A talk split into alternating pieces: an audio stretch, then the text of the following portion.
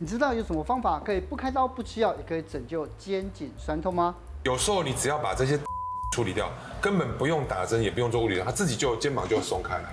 今天邀请到复健疼痛专科医师潘建礼来告诉大家，长期酸痛治不好，注意问题可能不止只有一个哦。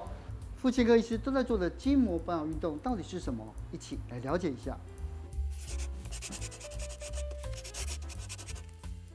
下班经济学名医系列邀请到的是潘建理医师，嗯、是疼痛科的专科医师。是疼痛科是。是到底什么是疼痛专科啊？疼痛科其实是专科后的专科，也就是说，如果你要成为一个疼痛科的专科医师，你必须先有专科医师。比如说，你有加医科、复健科、骨科、神经内科等等。那我本身是先有了复健科的专科医师，再去考疼痛科的专科。哦，所以医生有没有身边的案例，就是哎，什么样的情况下要来找疼痛专科？好，通常有两种情况看痛到不能说话的时候。对，第一个就是说你根本不知道看什么，我这边就是有痛，但是我不知道该看什么科，就看疼痛科第一站。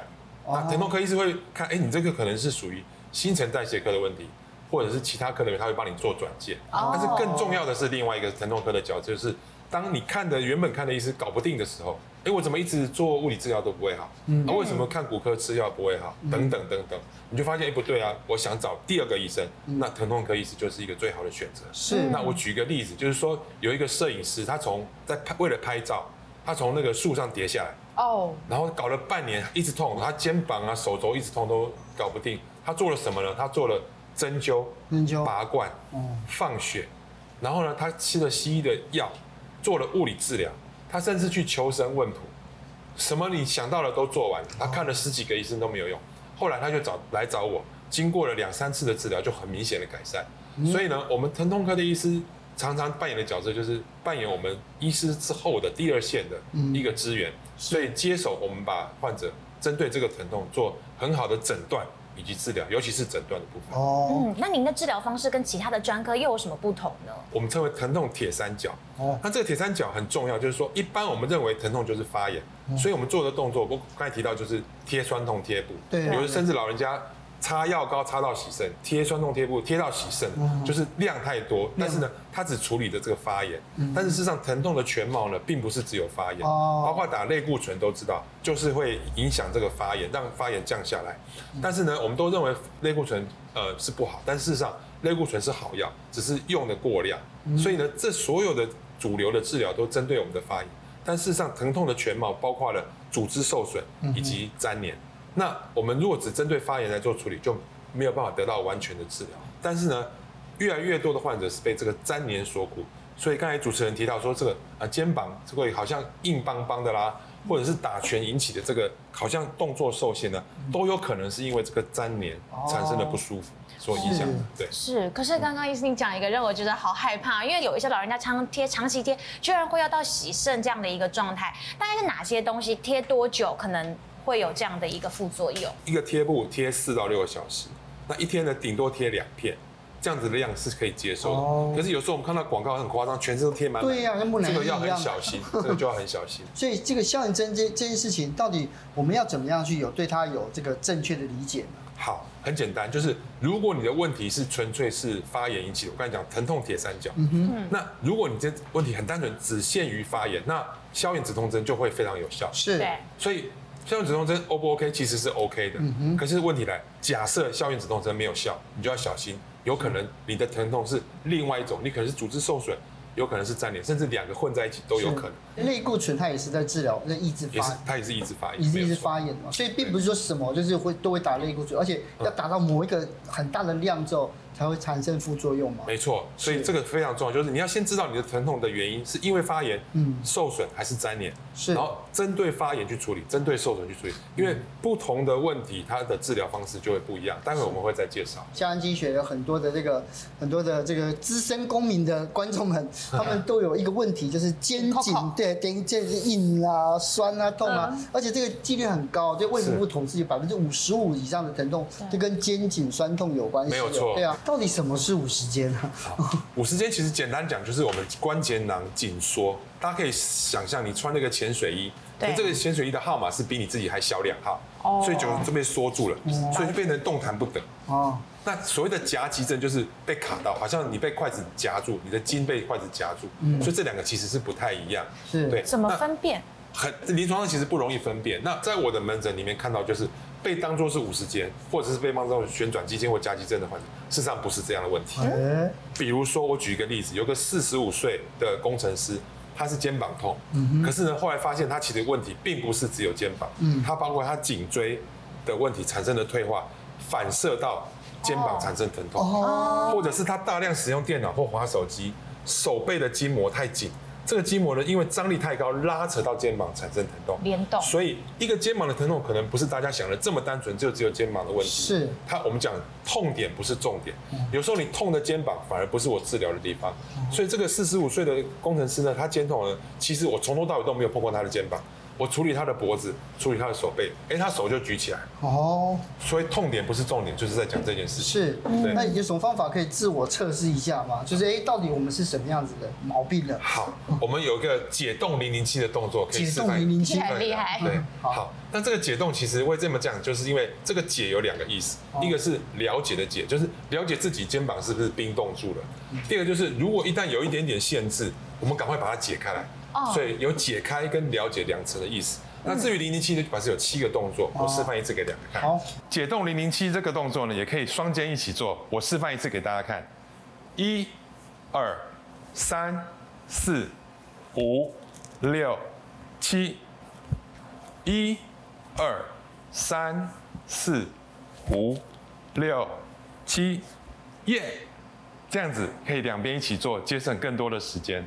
五十肩的患者最开始的就是这个动作做不到，投降的动作。对对，脱衣服的时候都会脱。脱衣服脱不起来，或者是睡在床上的时候手没有办法摆在枕头旁边。对。那这个东西都可以测试一下，作为你肩膀是不是有粘连的情，一个很好的测试。所以今天哎，你没有粘连的问题。哎，但是 我其实很觉得很奇怪，因为因为就像我说，就是我会固定有一天工作的时候，我必须要大量的这样使用手机，回家的时候会觉得好像很紧。但是我有一次就是呃录完以后，我就是去做一些伸展拉伸的这个一些像瑜伽这样。的动作以后，那天就没那么痛哎，是是，所以是可以透过一些动作去改善它的吗？没有错，所以我觉得啊，打完电脑、滑完手机，觉得肩颈不舒服，就可以来做所谓的铁达尼号。是，做完铁达尼后就觉得哇很舒服，所以一天可以做三次。对，那就是利用伸展的方式把整个筋膜拉开来，你就会觉得全身舒畅。是，如果你的肩膀的问题有从颈椎来的，或者从手臂来的话，在家做这个铁达尼号会更有效。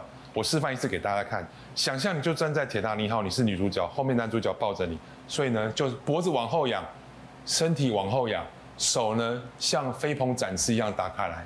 特别注意的就是你的手腕要翘起来，翘到什么程度呢？翘到你的手觉得麻麻的，好像有东西拉住你，这样子就对了。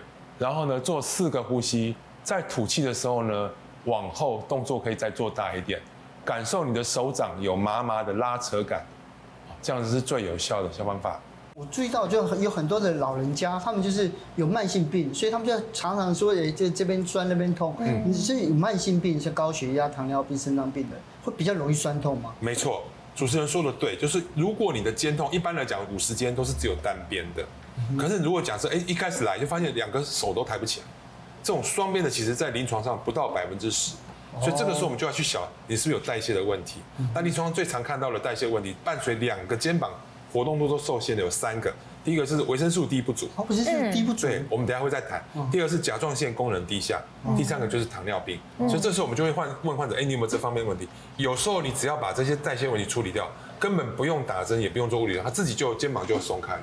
对对，所以其实，在临床上是不是也有一些案例可以跟我们大家做一些？没有错，就是有有一个呃三十五岁的女性患者，很年轻，不可能，她又觉得有奇怪，为什么我年纪轻轻的，就为什么就五十肩呢？因为五十肩不是五十岁才会得吗？那他来的时候，我就说你这可能是维生素 D 不足，所以就要去验，发现哎，真的维生素 D 是很低。不喜欢晒太阳啊，对，而且不但不喜欢晒太阳，大家很喜欢喝含咖啡因很高的这个这个饮料，或者是有时候。睡眠会受到影响，会吃一些啊安眠类的药物，这些等等很多很多因素都会让我们身体的维生素 D 下降。哦、那维生素 D 下降有一个非常非常重要的特色，就是它会移行性疼痛。他会非常多的关节疼痛。那我刚才提到这个三十五岁的女性患者，她两个肩膀都类似像五十肩的症状。那我们就给她抽血，就发现我们正常维生素 D 的浓度是三十，嗯哼，就她只有十而已，她有正常最低浓度的三分之一。对，所以我说，那你什么都不用做，物理治疗也先暂时不要做，也就去补充维生素 D。结果她经过了一个半月之后，维生素 D 补完，手就整个都举高，什么都不用做。所以有时候我们必须去注意。不管你做什么都没有效的时候，要小心三种不同的代谢问题。是，我因为我这边有一张表是讲到，就是哎缺乏维维生素 D 的这样酸痛啊、骨质流失啊，然后关节退化，然后包括了特定的癌症的患病的率会增加，风险会增加。是。可是呢，哎，维生素 D 哦，就我听到这个相关经济学的医生来这边，他们就有两种说法。是。第一个是天天定量的补充，嗯。第二个是一次给他补很多，身体一样吸收。那医生你怎么看呢？就怎么样去补充维生素 D 呢？呃，这是很好的问题，两种方法都是对的，就看你个人的体质跟还有你生活的需求。嗯，那大部分的情况下，我是建议患者都是每天每天补充，就低剂量慢慢慢慢增加，因为维生素 D 会存在身体里面。嗯，那在非常非常少的情况之下，我会产生维生素 D 的毒性，产生所谓的高血钙症。哦，那这种比例大概一千个里面不到一个。对，所以适度的低剂量逐步补充，其实是一个比较安全的做法。哦，那哪一类的人适合？一次给他高剂量的，对，就是他没有办法常常补充。譬如说出海捕鱼的渔民，尤其是像类似北欧，到冬天的时候日照很少，是，所以他根本没晒不到太阳。矿工里面、矿场里面工作的，对对对，不见天日。啊，像这种都是一次性的，甚至用注射的方式，把几万单位打在肩膀里面皮下，让它慢慢慢慢逐步的吸收，这样子是比较有效率的方法。但是对一般的民众来讲，我还是建议慢慢补充，而且是以非活性的来补充。这样子会比较安全。是，嗯，对。不过，其实今天医生跟我们讲到了很多，就是像我们现在现代人太多人肩颈酸痛啊，但其实还是有一些迷思。比如说，就像我们刚刚所说到的五十肩，有些人会觉得说，哎、欸，其实呢，可能我多活动活动啊，以后它会自然好。嗯。那其实是不会的吗？呃，这是很多人都认为五十肩都会自己好。很多跌打损伤老师都这样讲啊。对啊。对。实际上，这个说对也不对。怎么说呢？他对了大部分，就是说有相当大的比例的五十肩的患者，经过大概半年到一年的时间，它自动会缓解。哦。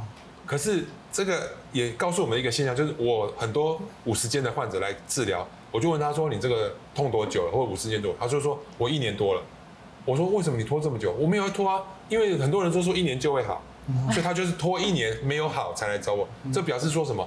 不是每一个五十肩的患者都会自己好。之前也是，我我们也有做过类似的，对，然后就是觉得手麻，就是神经有压迫到哪里有压到，通常麻就是可能压迫到神经嘛。我们都认为麻直接连接到神经，事实上不是。我们身体很多人麻是叫做传导异感，英文叫 refer pain 或者 refer sensation，它的意思就是说，当你的身体某个地方受损的时候，它会它会有一种反射痛在这个地方。甚至你退化性关节炎，它也会麻，小腿会麻，哎脖子的退化性关节炎，手也会麻，嗯，或者是我刚才讲的神经缠套，它不是真的压迫，它只是被绑住，它也会麻。所以呢，麻不等同于是神经压到。哎，那个医师讲了一个新名词，神经缠套。到底什么叫神经缠套？好，有很多很多人的其实自己神经缠套不知道。我举个例子，网球肘，对，它其实网球肘在这里痛，它其实不是网球肘，它是这个有一条桡神经被缠套，因为你。电脑打太多，手机滑太多，手臂过度使用之后，肌肉太紧，把经过的神经，神经就是路人甲，它把它夹住了，就像这个图，它被旁边的筋膜拉住，就肿起来，神经会肿起来，在超音波上面就会看到神经就肿起来啊，神经会肿起来，会肿起来，会发炎，它肿起来，所以它就是一个缠套，它不是压迫，它是被缠住。那很多人高肓痛，它其实是后面叫背甲神经的缠套，很多很多腰痛。其实是所谓的臀上皮神经，就是我们很多很多常见的问题，譬如说退化性的膝关节炎，它其实是隐神经缠套，所以我们都会认为是骨刺压到或者是怎么样，事实上它旁边都有一个伴随的神经被缠到，但是没有被抓出来。所以刚才才提到说，为什么要找疼痛科医师？就是如果你发现你搞不定的时候，疼痛医师会找出来，是不是有哪一条神经被缠套住，是来帮你做解套。对啊，对对对。但是这个神经缠套要怎么解套？我们等下再来好好的。我们相关经济学专门讲叫解套这样。是是是。另外一个就是因为因为五五十肩啊，就刚才其实医生有讲到说，其实他他如果有的会也许会治愈，对不对？对对。但如果治疗的话，说哎只做物理治疗，他会好吗？物理治疗是大部分情况是会好，但是就是说物理治疗你可能需要有耐心慢慢做。我刚才提到三个月到半年，甚至有时候到一年。那物理治疗最重要是帮助你增加你的体内的循环，然后止帮你止痛。那有时候物理治疗是会帮你做徒手的动作。嗯哼。但是呢，碰到某些情况，譬如说我刚才讲，就是粘连。如果这边这个粘连是粘得太厉害了，物理治疗是拉不开，哦，他已经失去原本可以拉开的弹性的时候，这时候医师就要介入做所谓的功能性的注射，我们称为解套注射。也就是说，在超音波的导引之下，我们看到粘连组织其实是看得到的，我们用针进去把液体打进去，把这个粘连冲开来。这有点像什么呢？水刀，大家知道吗？水刀有时候切墙壁的时候，那高水柱压力很高，把把墙壁切开来。那我们可以利用这个水的压力。把这个粘连组织切开来，以前叫做解套手术，就直接刀子进去割。可现在因为超音波的技术很好，我们看得到，也打得到，所以我们现在可以用注射的方式把一把这个肩膀一刀一套解开来。是。那之前呢，我们有我看到一个日本医师展示一个影片，就是一个患者，他用一个小时之内把所有的的粘连全部解开来。哦。可是对我来讲，这样太残忍了。我个人觉得哈，所以我们的患者有一些从国外回来的。患者来专门来给我们看，比如说是台商从大陆回来，对，我们就针对他最粘连的地方去把它做解套注射。那其实刚打完之后，他病人还是很痛不舒服，所以他可是要要赶回大陆去。就大概在三个礼拜到一个月之后，他直接从大陆打电话过来说，他全部就好了。所以他其实他修复需要一点时间，但是如果你的打的位置是对的话，其实有时候一次虽然针数比较多，比较不舒服。打完之后也没有办法马上看到效果，但是呢，有可能是可以在很短的时间之内快速的去恢复，但是这是特例。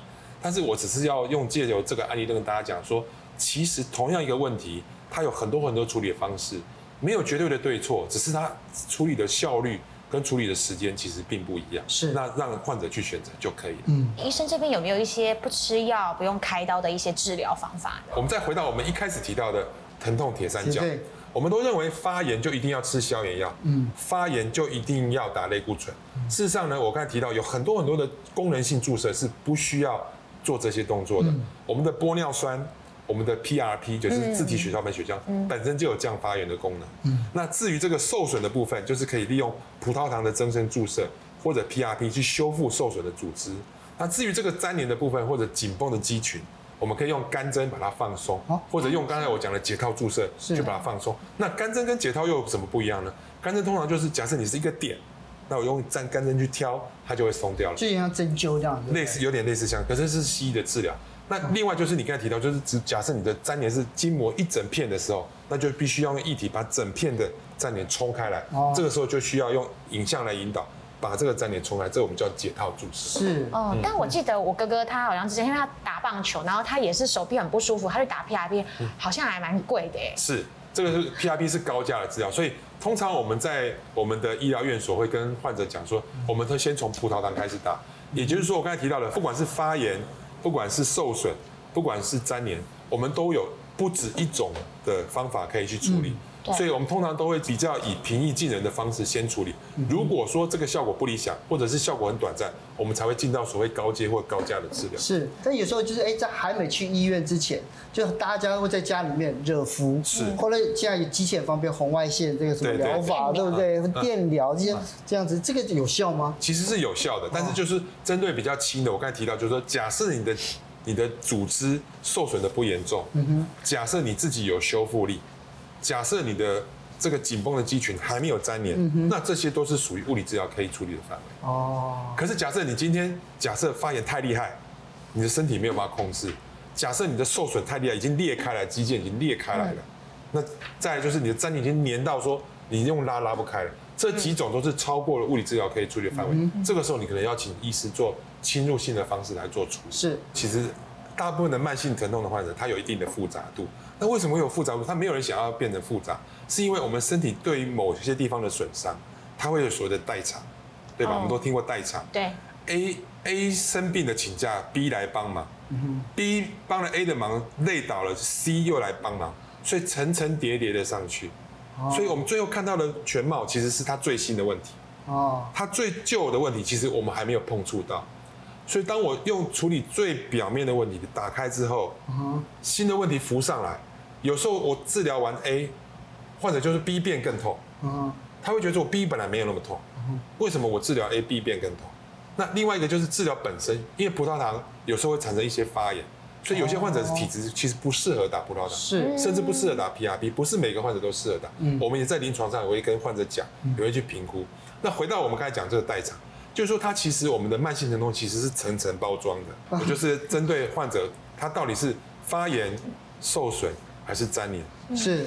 我们去针对每个问题，就是说个别的处理。那意思，如果当你都处置完了，然后他们现在都已经松了，但是如果还是只在姿势上面没有调整，大概要多久又会再回到那个本来粘连的状态？非常的快，所以这就是为什么医师没有办法解决患者所有问题，我们需要一个团队。所以通常我会介绍两种呃专业去帮助患者，一个是物理治疗师，刚才讲了姿势要矫正，有时候他会去徒手去帮患者来放松筋膜；另外一种是运动防护师，他还增加你的肌力。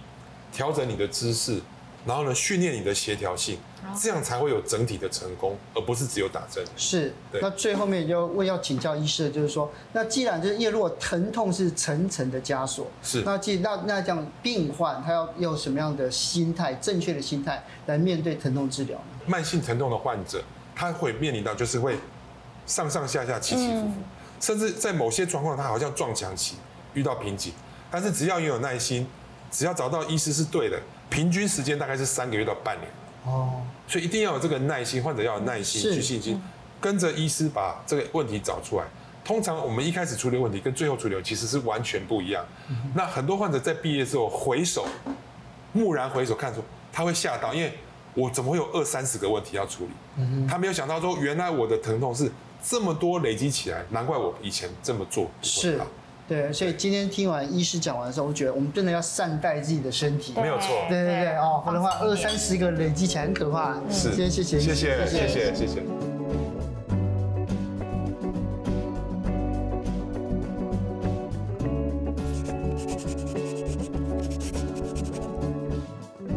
本集节目由下半身医赞助播出。